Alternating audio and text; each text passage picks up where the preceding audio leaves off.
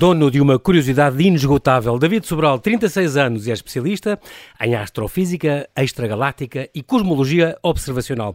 Trocado em miúdos, isto quer dizer que é um descobridor de galáxias. Em 2015 descobriu a mais brilhante do universo, a CR7, e desde então descobriu centenas de milhares de novas galáxias. É professor e investigador na Universidade de Lancaster, no Reino Unido, e está entre nós para o lançamento do seu livro Qual é o Nosso Lugar no Universo, onde tenta responder à questão primordial. Afinal, de onde vimos? É verdade que somos mesmo 90% de pó de estrelas? Ciente que o céu não é o limite, mas o começo, está há uma semana a descobrir outra maravilha, a maravilha da paternidade. Olá David, bem-ajas por ter aceitado este meu convite. Bem-vindo ao Observador. Obrigado, obrigado pelo convite. É, é, fantástico estar aqui. Obrigado. Tu tens uma, tiveste uma filha já na quarta-feira, há uma semana, uh, e chamaste-lhe Sky.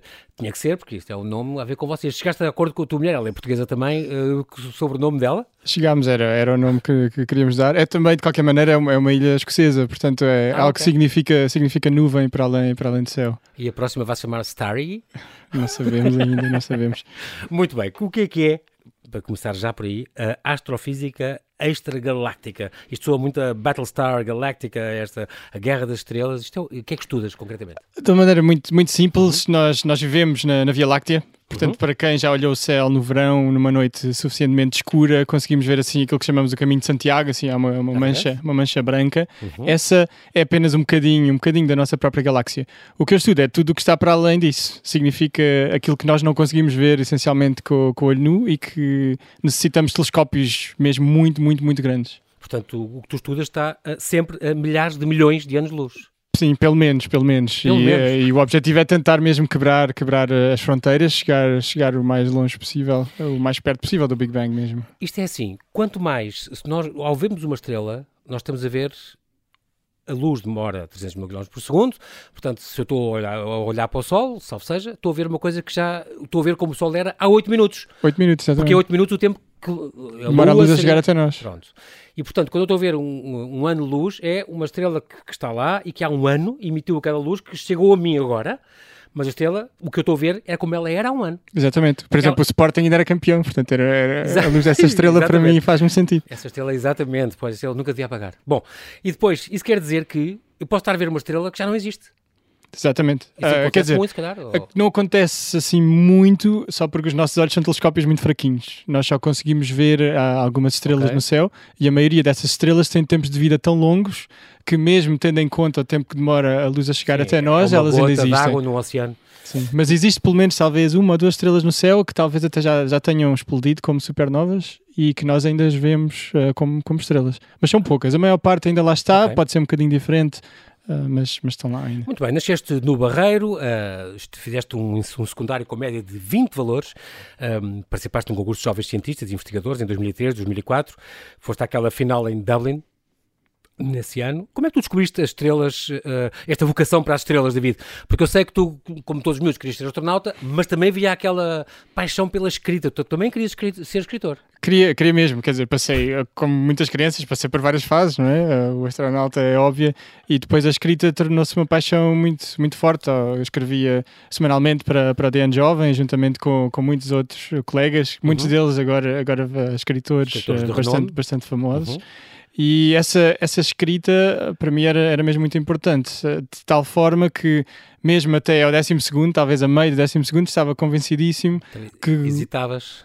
O que eu queria era mesmo Literatura. línguas e literaturas modernas, português e inglês. Era, era assim, era, era o meu é curso. Curioso.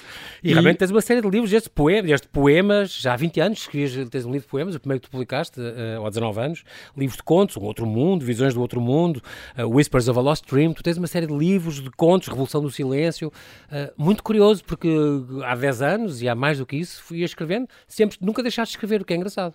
Nunca deixei de escrever, quer dizer, ultimamente escrevo mais, uh, mais artigos, okay, artigos científicos exatamente. e agora, agora foi fantástico ter este, este convite da parte da Planeta, da Planeta. para escrever este, este, livro que tenta conjugar também um bocadinho das, das minhas duas paixões, porque eu acho que a escrita, a ficção, dá-nos também as ferramentas, as armas para explicar ciência de forma, de forma muito mais acessível a, a, toda a gente, porque a escrita também tem muito a ver com metáforas, não é? Repensarmos as nossas vidas e o mundo Exatamente. e apresentar isso do ponto de vista científico é também muito importante. Vamos lembrar do Carl Sagan, o Contacto, por exemplo, excepcional, um grande filme, uma grande história e que nos faz pensar e, e faz divulgação científica, mostra questões. muitas Exatamente. destas questões de, de uma maneira que, que, as pessoas nem sequer estão a pensar que estão a aprender uh, ciência. Não é? Muito, muito boa ideia. Mas é claro, foste seduzido um bocadinho por esta.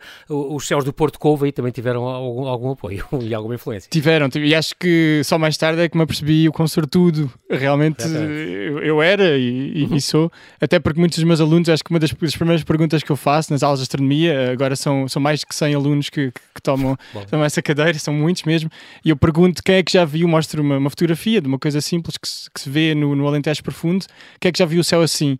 E são talvez a, a meia dúzia. É impressionante. Em 100. Nós temos o Alqueva, até aquela, aquela coisa fabulosa do Blue Skies, que é, é premiado internacionalmente por ser um sítio dos sítios onde se vê melhor e tem até instalações para as pessoas com telescópios, para as pessoas verem. É, é uma coisa única. única. Embora, embora importa também salientar, eh, eu falo um bocadinho também no livro, que infelizmente Portugal já é dos países com maior poluição luminosa quase do mundo. Ah, Ou seja, nós temos ainda zonas de reserva, Sim. que é muito importante preservar, como o Dark Sky no Alqueva. Exatamente. E a parte do Alentejo, muito do Alentejo ainda é possível, mas cada vez esta poluição luminosa está a aumentar e há um grande Sim. problema na utilização do, dos LEDs, que ah. ainda que custem são muito mais eficazes energeticamente, Sim, mas um dos problemas dos LED é que as pessoas querem tornar as, as, ruas de noite como se fosse dia. Ah. E isso emite de tal forma uma eh, quantidade. Uh, lumens, tantos luxes, que acaba por ofuscar e. Exatamente, e, é? eu acho que é muito importante Sim. discutirmos esta questão do, do céu também como, como nosso próprio património, legislar também para, para garantir que, para que o protegemos. Como fazemos com o ruído, como fazemos com, com a poluição exatamente. das águas. Ou, exatamente. Muito bem, tu já falámos que eras autor, autor premiado. Tenho que dizer que, a propósito de autores, há outra coisa que te ajudou muito também a escolher a tua carreira, que foi a questão da, da um, concretamente um livro do João Magueixo, este, este Mais Rápido que a Luz, é uma edição gradiva, eh, que te desviou então quase definitivamente para a física. Tu percebeste que ao ler aquilo. E é muito importante essa, esta questão da divulgação científica destes livros, como o teu, por exemplo, para que nas, nas mãos certas e às vezes com miúdos, com pessoas curiosas e pais que comprem para os filhos por aí fora, ajuda, impulsiona, os meus filhos são um exemplo disso, a, ir para as ciências por causa exatamente desta divulgação. Há tanta coisa já disponível e boa, portanto é um caminho que tu fazes também muito bem. Tu gostas muito dessa parte de divulgação, nunca largaste isso. Sem dúvida, era algo que já, que já gostava e depois uhum. fiquei, fiquei com, com, este gosto ainda mais e continuei. Mas o livro de João Maguejo, eu acho que uma das coisas que, que mudou, eu já li alguma divulgação científica, mas foi também a partilha pessoal. Eu acho muitas vezes, enquanto cientistas e sobretudo talvez na, na cultura mais portuguesa, temos, não sei, temos a noção que, que, apenas podemos partilhar conhecimento puro, não é? E distinguir uh, as pessoas que o fazem uh, ao conhecimento que é produzido. E eu acho que é muito importante também trazer de volta um pouco de, de humanidade, porque nós, nós temos uma motivação para fazer as coisas e existe uma, uma história por trás de como a fazemos. E acho que é muito importante, sobretudo para quem não está a fazer ciência, perceber um pouco sobre quem é que são estas pessoas, perceber que as, pessoas podem ter gostos, paixões diferentes, não é? São pessoas como todas as outras. Exatamente. E acho, acho ter esse lado de ser, ser muito autêntico, o se calhar um lado, bocadinho, um bocadinho até demais, às vezes muito assim, eu falo que era muito anárquico, não é? Assim, muito, dizia tudo exatamente o que pensa e chamava nomes aos ingleses, etc.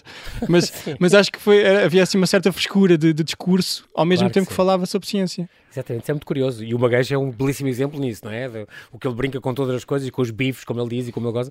E pronto, e, e consegue, o que é certo é que consegue, é professor universitário também em Londres, é, é, é impressionante. Há, há, aqui uma ação também que tu deste uma vez sobre buracos negros no, no Observatório da Ajuda, uma coisa que foi o quê? Uma conferência que tu foste dar ou, ou estavas a estudar física já? Não foi, ou seja, eu acho que o, livro de João Magalhães fez com que eu quisesse ir para física uhum. e essa apresentação no Observatório é que fez com que me desviasse mesmo para a astronomia e astrofísica. Na ah, altura okay. foi, foi um concurso que infelizmente já não existe, só durou dois anos. Era um concurso Era para jovens no secundário em que podíamos participar com. Mandávamos uns slides em PowerPoint, acho eu, okay. e os finalistas iam dar uma palestra perante um ah, júri no observatório e depois havia prémios. E o tema era sempre coisas a ver com o espaço? Coisas não? a ver com o espaço. E na Ok. altura fiz, fiz uma sobre buracos negros e talvez um pouco já, já nesta ideia de fazer uma coisa mais pessoal. Portanto, eu expliquei buracos negros através de a perspectiva de alguém que ia fazer uma viagem, uma, uma, uma missão da ESA até um buraco negro e tentava explicar todos os problemas que os astronautas iriam encontrando. Esta ESA é a estação, é, é a A Agência, Agência Espacial Europeia. Europeia, exatamente. Muita gente ouve falar da, da NASA, mas nós na Europa somos tão bons, ou melhores, só que temos, temos é um departamento de comunicação muito fraquinho. Eu acho que a, é a nível da engenharia somos muito bons, mas a, a nível de, de- de press releases não, não tão bons. Não, não funciona tão bem. Muito bem, e é uma pena esse, esse concurso. uh, David, quem é que organizava isso? Era muito, era muito bom isso voltar. Era o Observatório Astronómico de Lisboa, com, com a Faculdade, a Faculdade de. Ciências, Ok. eram, eram docentes do- da Faculdade de Ciências que estavam a fazer. Na altura, o Observatório, eu falo um bocadinho do livro, estava mesmo no, nos tempos áureos, Sim. que havia pessoas que estavam lá a tomar conta do Observatório e que depois foram, por exemplo, para o Adler, em Chicago, a- a- com algumas das, das melhores posições, posições do mundo. Uhum. E esse concurso foi muito importante para chamar pessoas como eu. Portanto, eu digo muitas vezes que se, Aqui um- fica aqui esta alerta para relançar, se calhar, era importante. Sim, se fosse, fosse hoje em dia, quase certeza que não iria para a astrofísica porque não teria a hipótese de, de- essa- exatamente, não é? de participar no, no concurso. Isso é uma, boa ideia. Ao Observatório de Lisboa, aliás, que aqui o teu entrevistador, uh, cujo trisavô fundou, portanto, é, para mim é uma grande honra estás aqui, e foi importante para ti, foste, descobriste lá coisas importantes. Mesmo muito desde o início, portanto, foi o lugar que me levou à astronomia e depois foi um dos lugares em que fiz eh, algumas das, das descobertas mais importantes. Fica aqui esta, esta homenagem ao seu primeiro diretor, Federico Augusto Homme, que foi diretor entre 1878 e 1890. Pronto, licenciaste em Física, aqui na Faculdade de Ciências, doutoraste depois em Astrofísica em Edimburgo, como bolseiro da FCT. A tua tese foi distinguida pela Royal Astronomical Society, a segunda melhor em astronomia no, que, no Reino Unido, um, em 2011. E durante este doutoramento, de seis em seis meses, que maçada, tinhas que ir ao Havaí. Era, era, uma, era uma chatice, sobretudo com o tempo da Escócia. E eu falo também, ou Exato. seja, uma das coisas que eu falo no livro é dar essa partilha pessoal, não é? Como é que é, como é, que é eh, sentirmos, na altura, um estudante de doutoramento. Foi a primeira vez que eu que fui morar, morar fora, não é? Sim. Ah, no- Tu, tu moraste até 21 anos em Portugal, não, nunca saíste. Exatamente, nunca Até de saí repente ir para Lancaster, até ir para, para Edimburgo e para depois, Edimburgo. e depois E, Lancaster, agora onde estás. E na seis altura foi também um grande choque. Eu falo um bocadinho do, do, do choque de- que é ah, viver num sítio em que durante o inverno Choque quase não há civil. sol. Sim. Uh, toda a cultura, não é? A cultura de pub, Claro, de, claro. uh, a, a maneira como as pessoas abordam, abordam o trabalho, a comida, mas uh, essa, essa parte de ser obrigado, entre aspas, a ir ao Havaí de seis meses foi, foi um, um dos principais argumentos uh, pelos quais eu quis mesmo fazer, fazer este E a tua carreira é engraçada, que vocês estudem, mesmo que tu venhas, é um bocado o teu sonho em breve, médio prazo, vires para Portugal e ficares cá. ah, ah, mesmo assim, circulas muito, porque vocês, astrónomos e astrofísicos, têm que fazer muitos trabalhos, têm que ir para o Chile e têm que ir para o Havaí, têm, que ir- têm muitos trabalhos espalhados pelo mundo inteiro, têm que fazer, têm que fazer isso, continuam a ter que fazer isso, é? Faz parte, eu acho que qualquer, qualquer carreira científica, sobretudo nos, nos primeiros anos, Engraçado. porque da parte observacional, não é? Porque, Claro. porque temos que ir a Muitas das vezes agora já é possível fazerem as observações para nós, mas nunca é a mesma coisa. Ah, Sim. E depois existem congressos, temos, temos que discutir os resultados, é aí Claro. que surgem novas ideias, E novos financiamentos projetos. também, porque novos isso, financiamentos. isso chama financiamentos. Não é barato, já lá vamos. Mas, portanto, tu realmente tinhas que ir ao, ao, ao Havaí, porque no Havaí há dois, agora estamos a falar do, do- concretamente, há mais, mas há assim dois grandes telescópios, estamos a falar em telescópios físicos, ópticos, eh, a 4 mil metros de altitude, é uma coisa impressionante, não é? Fala um bocadinho desse- desses telescópios, o, o Subaru e o não sei o quê. Há o Subaru, que é um telescópio de 8, um bocadinho acima de 8 metros, assim, de Isso um dizer espelho único. o diâmetro do É espelho, é isso? Sim, de- eu acho que ainda é o maior com um espelho assim, único, um espelho só Ok. de, de, de, de 8 metros de diâmetro. Mas o que é que não é maior? E o que é que é maior, mas tem o, o espelho é segmentado, são vários Ah, segmentos eh, postos, postos juntos, eh, quase 10.2 metros. São, são coisas que conseguem ver mesmo muito, muito, muito para trás no tempo, porque conseguem ver coisas que são incrivelmente E que são quase invisíveis a olho nu. Completamente, são completamente, Ah, sim, há completamente invisíveis a olho nu, até são, completa, são completamente invisíveis, às vezes com telescópios já de 1 ou 2 metros, porque... E, e depois a, a razão pela qual os telescópios estão no Havaí não é só porque dá jeito de ir à praia depois, enquanto Claro, nós estamos a observar. Então, é, é mesmo pelas é condições é o centro de fantásticas. Porque está numa zona da Terra em que existe muito pouco turbulência ok, no céu, que é importante.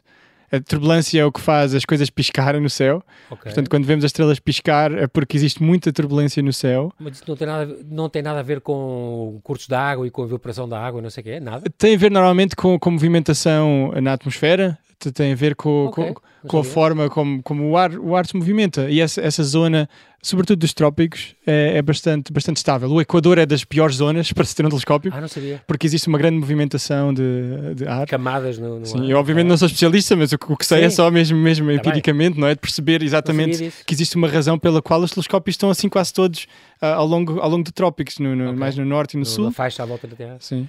Eh, Esta questão da, por exemplo, eu tinha ideia que quando a termolica é porque é uma estrela, quando está a luz parada é porque é um planeta. É verdade, é verdade, isso é Mas- verdade, mas isso é verdade porque nós estamos a observar o céu a partir da Terra, em que geralmente existe bastante turbulência no céu. Ok. Se algum de nós tiver a sorte ou o dinheiro suficiente para, para ir ao espaço nos próximos anos e olhar, olhar as estrelas literalmente a partir do espaço, vai ser muito mais difícil distinguir uma coisa da outra, porque como não há turbulência, as estrelas que são pontos muito, muito pequeninos, aos nossos olhos vão se parecer iguais a, Aos a planetas. Planetas. Ok. E eu explico em, em detalhe também no, no livro exatamente porquê e como é que podemos distinguir estes objetos. Muito bem, fizeste depois um pós-doc no Observatório de Leiden, na Holanda, com que este, tiveste uma nova fellowship, uma bolsa, este VEN e este financiamento, isto são muito dinheiro que te ajudaram, mas eu não fazia ideia que estas coisas são, são tão caras assim, mas realmente é muito, muito caro a pessoa fazer uma, uma investigação e estar num, num- e pagar ah, ah, estas visualizações, estar num, num- num, destes telescópios gigantes, isto paga-se uma noite de observação num destes telescópios, pode ir entre Pode custar até cerca de 100, 100 mil, 100 mil euros ou dólares, é aquilo que, o- que o Entre cobra. 50 e O que é que cobra isso? Cobra isso, ou seja, normalmente se tivesse se as pessoas que fazem parte da Universidade da Califórnia e do, do Caltech que, Uhum. Que essencialmente financiam o telescópio têm acesso e depois o CAC vende algumas noites a institutos de fora dos Estados Unidos e o preço por noite é à volta das, das, dos 100 mil. É as noites 100 mais caras dólares. que, que- que se pagam na Terra, com certeza, sem direito a vidas nenhumas, nada. Nada, e nada. E ficas ali, são o quê? 10 horas, 6 horas, 10 horas, é o quê? Depende também um pouco, portanto, a noite de inverno, se calhar se for para comprar Ah, por ok. 100 mil, mais vale uma noite de inverno, porque uh, a, a- a noite é mais longa do que, do que a noite no verão.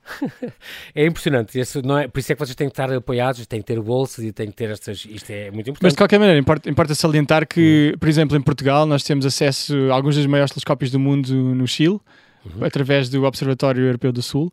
Mas este- e esta contribuição na prática não é paga por os investigadores, é paga quase por, por todos os participantes. Ok, Mas isto custa qualquer coisa como um cêntimo por ano por pessoa.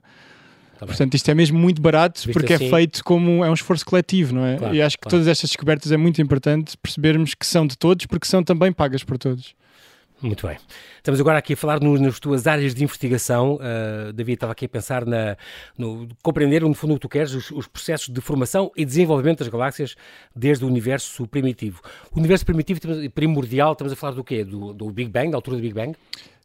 Que- Idealmente sim, mas existe uma limitação do que é que nós podemos estudar. Portanto, mesmo sendo bastante otimistas, estamos a falar a cerca de, sei lá, qualquer coisa como 200, 300 milhões de anos depois do Big Bang. Pronto, que foi há, há quase 14... Há quase 14 mil, milhões de anos, sim. Muito bem. Portanto, como é que galáxias como a nossa Via Láctea eh, se formaram e evoluíram ao longo dos últimos 13 mil milhões de anos? Entre as tuas descobertas há, por exemplo, a questão da crise cósmica, que é muito engraçado. Não, não é só Portugal e, a- e o mundo está em crise, é também o universo. Portanto, o universo está em crise já há bastante tempo. Há 11 mil milhões de anos, que é, que é assim, sim, muito longo mesmo. Isso quer dizer que está mais frio e, e está maior eh, e está a produzir eh, estrelas mais devagarinho, é isso?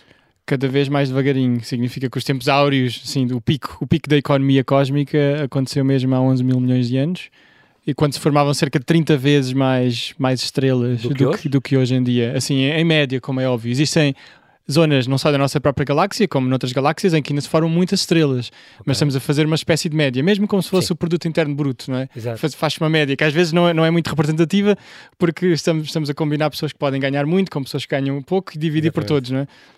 Portanto, no fundo, a, idade mais brilhante do nosso universo já passou. Já passou. É e eu. significa também, significa também que, que a maioria das estrelas, quase 95% de todas as estrelas que alguma vez se formaram no universo, já se formaram no passado. Que é algo também, também bom, bom para, para refletir. Isso quer dizer que o universo vai, vai morrer, como todos os seres vivos? Vai, ou vai, viver, vai viver cada vez mais lentamente, com um passo cada vez mais Ok. lento. Hum, Vai envelhecer de mais devagar? Pode não parar nunca, pode Ok. continuar sempre a formar estrelas mais devagar, mais devagar, mais devagar. Eh, a chave para perceber se alguma vez vai mesmo parar tem a ver com o que é que acontece daqui quase a trilhões de anos e esta coisa muito misteriosa que, que eu falo também no livro, eh, que, a que chamamos energia escura. Exatamente, como a matéria escura. Já lá vamos. Portanto, e, e, outra coisa que eu descobri também com o teu livro é que o universo está em expansão acelerada. Eu achava, quando era pequeno, que tínhamos aprendido que não, que foi uma, com o Big Bang, a grande expansão, tudo como se fosse um balão, a gente tinha essa imagem do balão que se superando, as coisas a afastar, mas que estava a desacelerar. Mas não. Isso era exatamente o que toda a, gente, toda a gente esperava, porque aquilo que nós sabemos da gravidade é que é sempre atrativa e, portanto, Sim. mesmo quando as coisas se, se começam a afastar por uhum. um momento inicial, uh, a determinada altura as coisas atraem-se e, portanto, deveriam voltar para trás. Pois. E, portanto, foi uma surpresa muito grande nos anos 90, quando se começou a medir a taxa de expansão do universo. Toda a gente esperava encontrar que esta taxa de expansão estava cada, cada vez a, dimi a, a, ia diminuir, porque devia estar a, abrandar a maneira como o universo estava a acelerar, exatamente, porque estava, estava... Tudo, tudo se estava um, a atrair.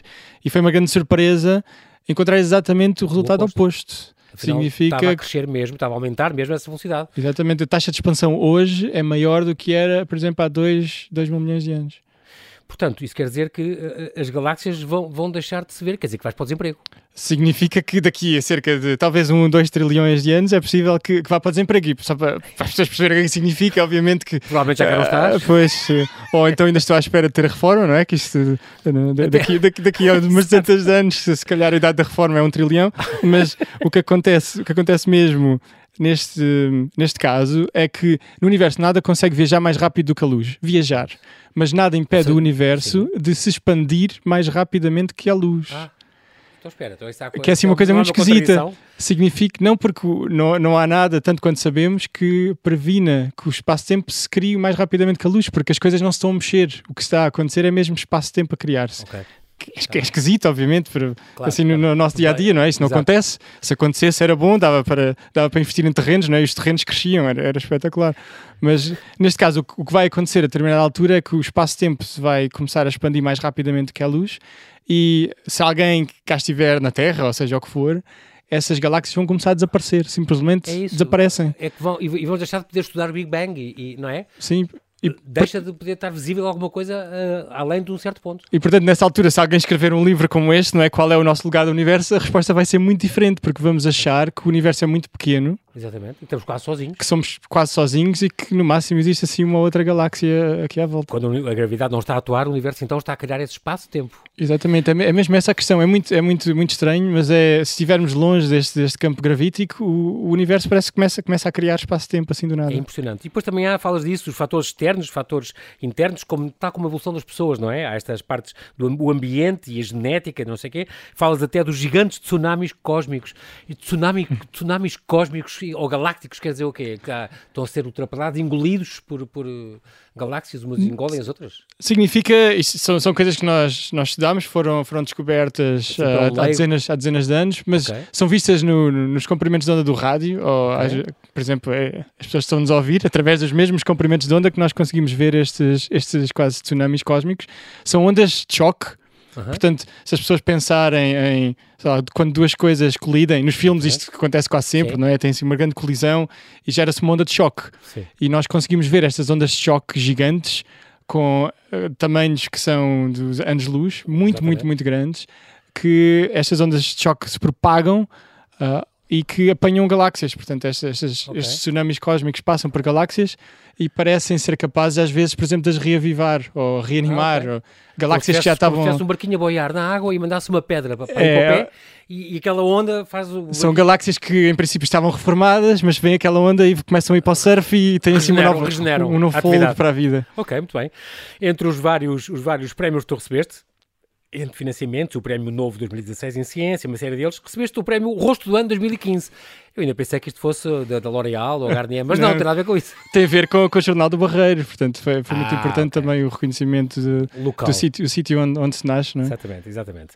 Muito bem. Uh, está agora aqui a ver na, nestas, já vou falar do CR7, era muito importante, a propósito deste livro, era este qual o nosso lugar no universo, o David Sobral, uma edição Planeta, não pode ser o nome mais correto para uma editora. Não podia ser uma melhor editora para este Exatamente. livro, sem dúvida. Não, não podia ser mesmo.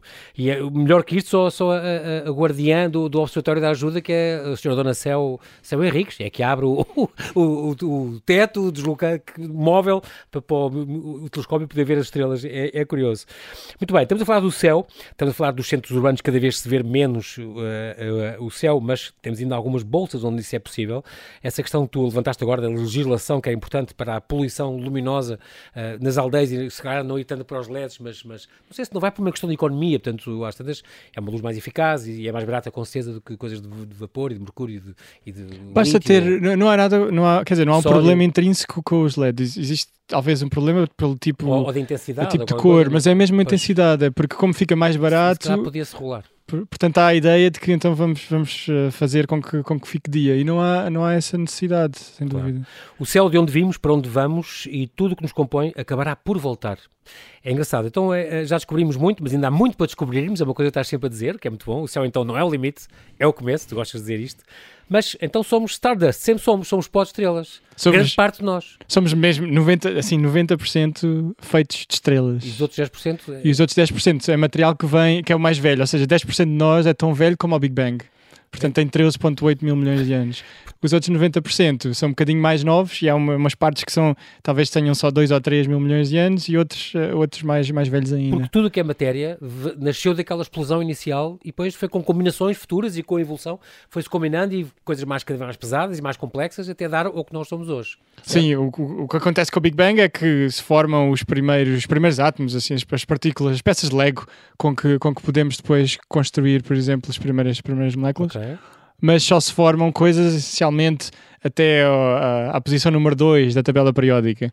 As pessoas tiveram que estudar a tabela periódica na escola, lembram-se que tinha mais do que duas coisas. Sim. Portanto, antes, de, antes das estrelas, das primeiras estrelas existirem, a química, isso era, era muito fácil ter 20 a química, porque eram só dois elementos. Decoravam bem. Depois, com, com o aparecimento das primeiras estrelas, quando explodiram como supernovas, é que criaram uh, todos os outros, os outros elementos okay. através da fusão. É, é, é através da produção de elementos mais pesados que as estrelas brilham e que faz okay. com que, com que nós tenhamos a luz do Sol. Estamos a ver essa, essa reação, não é? São reações nucleares, no fundo, estamos a ver, quando são, temos estrelas. São, e eu, eu, tento fazer, fazer a metáfora de, de, explicar que o que acontece no, no Sol é, está a pegar no, no núcleo mais simples, que é de hélio, que é apenas uhum. um, uma carga positiva, okay. a juntar com outra carga positiva e a fazer um novo núcleo que tem uma quantidade de massa ligeiramente abaixo da soma das duas que é quase como pegar, por exemplo, nas duas moedas de um euro Sim. e juntar as duas moedas do euro para dar uma moeda de 2 euros. Sim. A moeda de 2 euros é mais leve do que a, do que a de 1 um euro. Do, de um euro. E aqui neste caso, no, no caso do universo, é, é, a diferença de massa é depois libertada energia. como energia, com a famosa E igual a mc quadrado. A tal equação da relatividade e do Einstein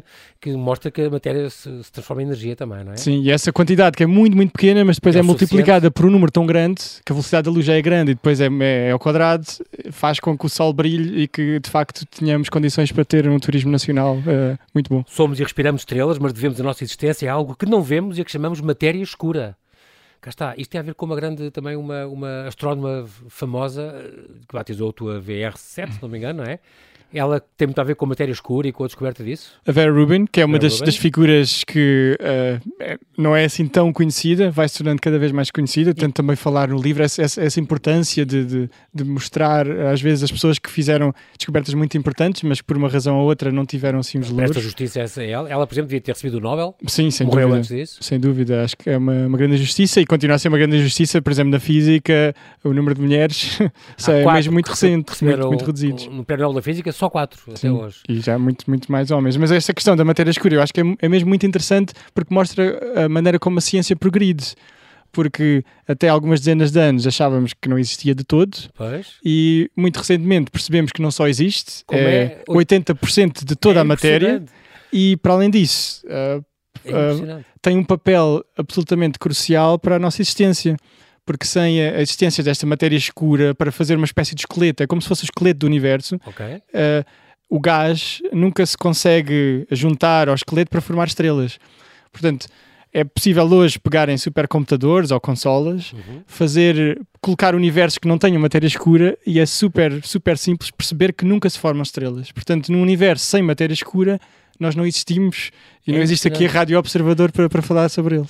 É incrível porque, uh, no fundo, é 80% do universo, como tu dizes, são partículas desconhecidas, ninguém sabe, são partículas E continuamos a não saber o que é que são é. neutrinos, ou, o que é que são? Ou, ou, uma nova espécie de neutrinos, ninguém sabe, ou, ou matéria normal no universo paralelo, até há já, tu podes escrever livros tudo. de ficção científica sobre isto, que, que- mas realmente é, é devido a esta justiça à Vera Rubin, pelo seu contributo à descoberta desta matéria es- escura, ela tem um brilho muito semelhante à da tua CR7, é isso que não vamos ter que falar já, porque isto é, é- é muito importante, esta parte da- das estrelas, e sermos pós-estrelas, o número de galáxias é outra questão importante. Há pouco mais de um século achavas que só havia uma galáxia que era esta. Sim, e, e, essencialmente a minha profissão não tinha sido inventada. Portanto, há, há um século não era só por, por não haver aquele concurso no observatório, era também porque não era possível ser astrofísica extragaláctico, porque não, o extragaláctico não existia, só havia a nossa galáxia Exatamente. e isso era o universo. A tua, exato, seres um, um, um da astrofísica extragaláctica, não tinhas mesmo trabalho nenhum.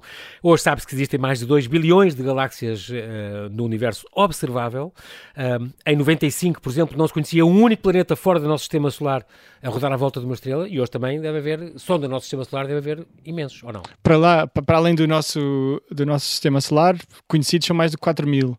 Só na Via Láctea. Só na Via Láctea. Eh, Quer dizer, a questão principal é que é muito, é muito difícil encontrar planetas fora da Via Láctea porque Ok. nós detectamos-los eh, essencialmente indiretamente. Nós não conseguimos, tirando algumas exceções que já vão Sim. acontecendo, a maior parte dos planetas estudam-se olhando para as suas estrelas. Ok. E vendo, por exemplo, variações na luz das estrelas, quando, por exemplo, planetas passam à frente desses planetas, Ok. ou usando assim este, este superpoder da física que nos permite medir como as estrelas andam para a frente e para trás, puxadas pelos planetas. Ah, ok. Assim, um movimento quase de um caracol, ou seja, cada vez mais nós conseguimos medir uma velocidade do caracol numa estrela que Ou de está uma a anos de lagarta, luz, daquelas- muito lentamente. É impressionante, porque, porque realmente os planetas não emitem luz, só refletem, portanto.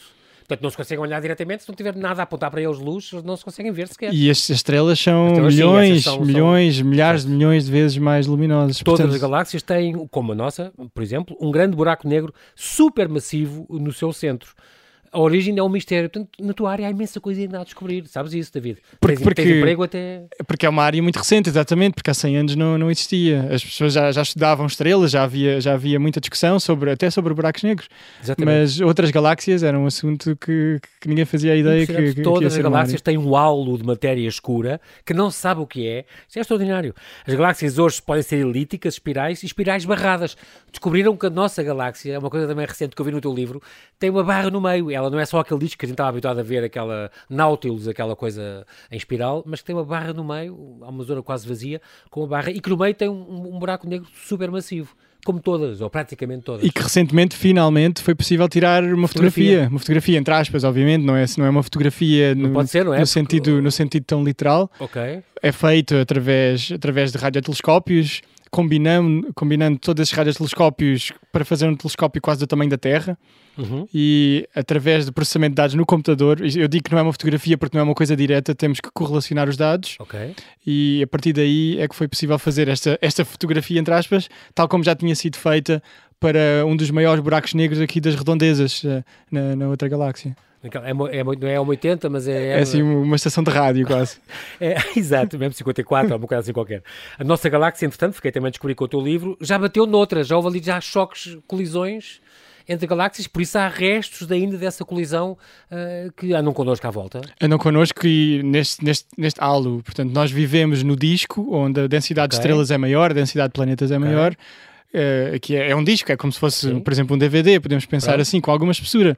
Mas eh, a galáxia tem depois uma estrutura mais esférica, com muito Ok. pouca densidade, mas onde existem estrelas, muitas Restos, delas não formadas na nossa. de- Impressionante.